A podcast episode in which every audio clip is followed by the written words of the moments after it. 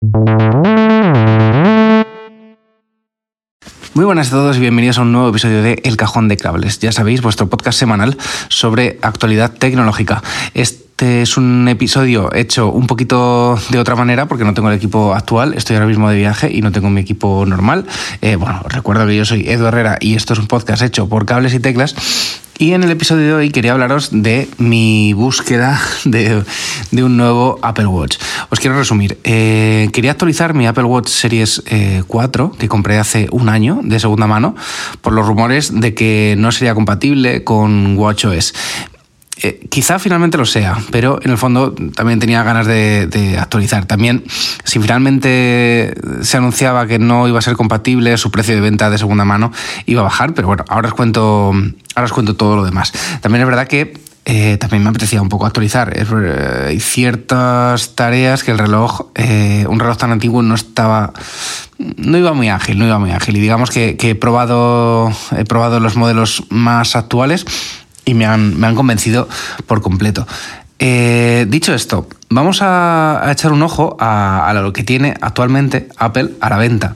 Eh, bueno, pues si no sabéis, tiene el, Apple Watch Ultra, que es como un modelo muy especial, digamos, muy orientado al deporte más bien extremo y que parte de un precio de, de 1000 euros.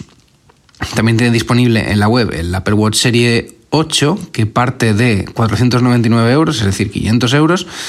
Eh, el modelo pequeño, el de 42 milímetros. El de 44, eh, digamos que ya parte de los 550, si no me equivoco. Igual le pasa al Apple Watch eh, SE, que es un modelo un poco más limitado, pero que bueno, que, podría cuadrar en un momento dado y que partía de un precio de 300 euros. Em, la versión SE realmente no me cuadraba porque no ofrecía mucho más de lo que ya ofrece mi Series 4 si quería el modelo más top, digamos que tenemos el, Ultra.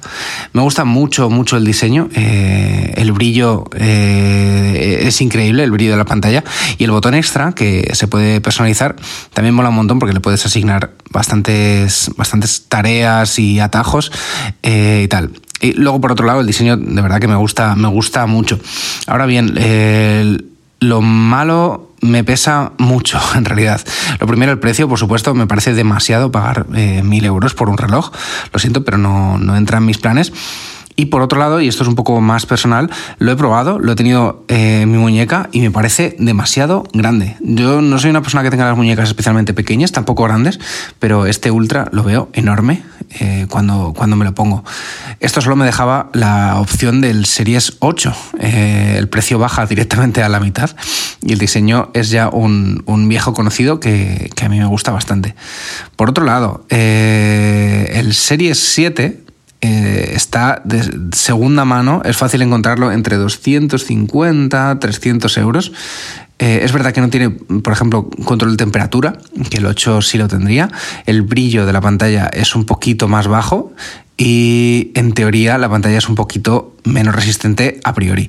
Pero son cosas que en principio no, voy a echar de menos. Eh, al final ha sido, ha sido esa un poquito mi, decisión, por cuál por cuál me me, a, cuál me voy finalmente, ¿no? Eh, la idea era eh, tener uno de última generación, pero realmente la diferencia entre el 7 y el 8 en cuanto a precio es, es que es prácticamente, prácticamente la mitad realmente. Entonces, eh, nada, encontré un buen vendedor, un chico muy agradable que mm, me resolvió todas las dudas sobre el uso que le había dado al reloj y tal. Y, fue muy majo, me regaló de hecho otra, mm, otra correa extra y, pues eh, aquí estoy súper contento con mi serie 7. Eh, pues a cambio, las diferencias digamos de esta serie 7 al series 4, pues a cambio he recibido un Always On Display eh, que siempre, la verdad es que lo estoy usando más de lo que pensaba que lo iba a usar. Ya es una, no sé, es una tecnología que, es, quizá muchos conocíais, pero a mí me, me, ha molado bastante, me ha molado bastante. Yo no pensaba que lo iba a utilizar tanto. Realmente, bueno, por si no lo sabéis, es esa cosa de que el reloj permanece siempre encendido con un brillo y unos tonos más oscuros. Eh, pero que te permite ver la hora de una forma así muy rápida sin tener que encenderse y ya cuando giras la muñeca de todo hacia ti, pues se enciende todo y ves todo y todo guay. Pero digamos que, que, siempre se permanece, permanece encendida. Em, ¿Qué más? ¿Qué más? Bueno, por supuesto gano en una pantalla más grande, mucho más grande. Parece mentira que, en un dispositivo tanto, tan pequeño se note tanto la diferencia de tamaño de, una pantalla a otra. Eh, como con los años han ido ganando milímetro a milímetro, pulgada a pulgada, para, conseguir un tamaño de pantalla que, que, ocupa prácticamente todo el reloj y que gana bastante, gana bastante. Eh, pero por supuesto lo que más he notado es el rendimiento del reloj en general. O sea, la velocidad a la que abren las aplicaciones, cierras, cambias dentro de una aplicación y otra y tal, es muchísimo más ágil en este Serie 7 de lo que era en mis, en mis Series 4. Eh, por otro lado, os preguntaréis, oye, ¿y, qué has hecho con el Series 4? ¿Lo has logrado vender? Pues eh, mira, os voy a ser sincero. mi idea era venderlo, venderlo a un precio así más o menos razonable. en su día pagué por él, no sé si fueron 150 euros, porque lo compré, como digo, de segunda mano. Y mi idea era gastar, o sea, eh, venderlo por un poquito menos, porque ya tiene, claro, un par de años más de uso y tal. El reloj, la verdad es que está perfectamente, pero, pero es verdad que tiene, tiene más uso y su precio en el mercado de segunda mano ha bajado. Pero realmente eh, se lo he dejado a mi pareja durante este tiempo, entre que lo vendo que no, y parece que le ha encantado y me da la impresión de que finalmente se lo va a quedar ella. Eh, así que nada, que lo, que lo disfrute y que, y, eso, al final todo queda, todo queda un poquito en familia.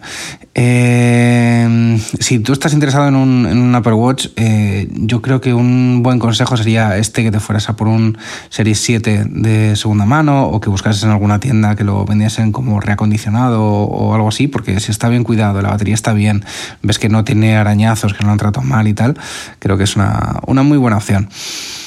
Y nada más, eh, se ha quedado un episodio cortito, pero de verdad que eh, necesitaba ya un poco hablar con vosotros y contaros un poquillo de así de actualidad.